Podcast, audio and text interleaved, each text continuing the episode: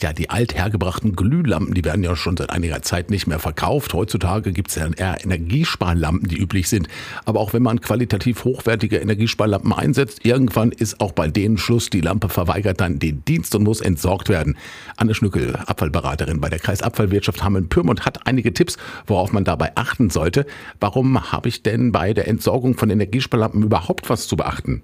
Die Energiesparlampen, LEDs und Leuchtstoffröhren enthalten geringe Mengen an Schadstoffen wie beispielsweise Quecksilber und dürfen daher nicht über die Restmülltonnen entsorgt werden. Die defekten Energiesparlampen sollten Sie zu Ihrer Schadstoffsammelstelle bringen. Dort werden die kostenlos angenommen.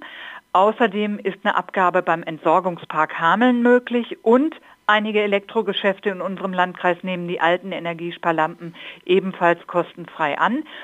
Entsprechende Adressen dazu finden Sie übers Internet unter dem Stichwort www.lightcycle.de oder www.licht Zeichen.de. Beide Adressen gehen. Und warum ist es so wichtig, dass man die ausgedienten LED- und Energiesparlampen zu einer Sammelstelle bringt? Wir hatten es eben schon angesprochen. Die LEDs oder Energiesparlampen gehören weder in die Restmülltonne noch in den gelben Sack oder gar in die Glascontainer.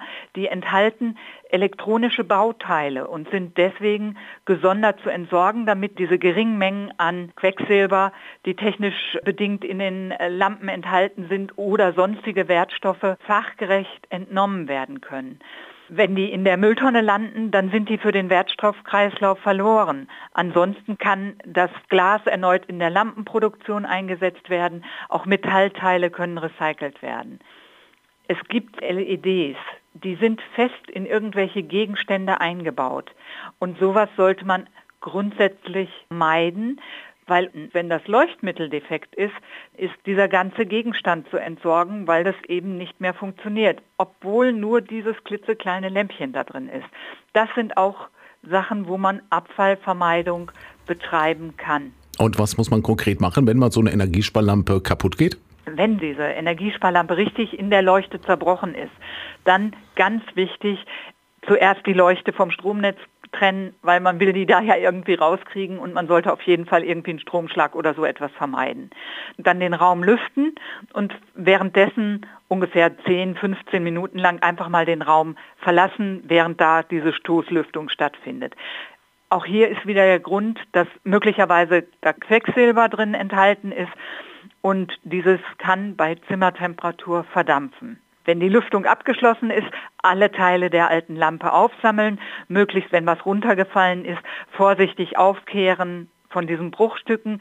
Da sollte man auch wirklich nicht den Staubsauger verwenden, sondern Kehrblech und Handfeger, damit diese Einzelteile eben nicht durch den Staubsauger verwirbelt werden diese einzelnen Teile dann in Glas geben oder so etwas und bei der Schadstoffsammelstelle oder einer entsprechenden Annahmestelle im Handel entsorgen. Auch hierzu gibt es unter der eben genannten Adresse im Internet noch weitere Tipps, die man da mal nachlesen kann.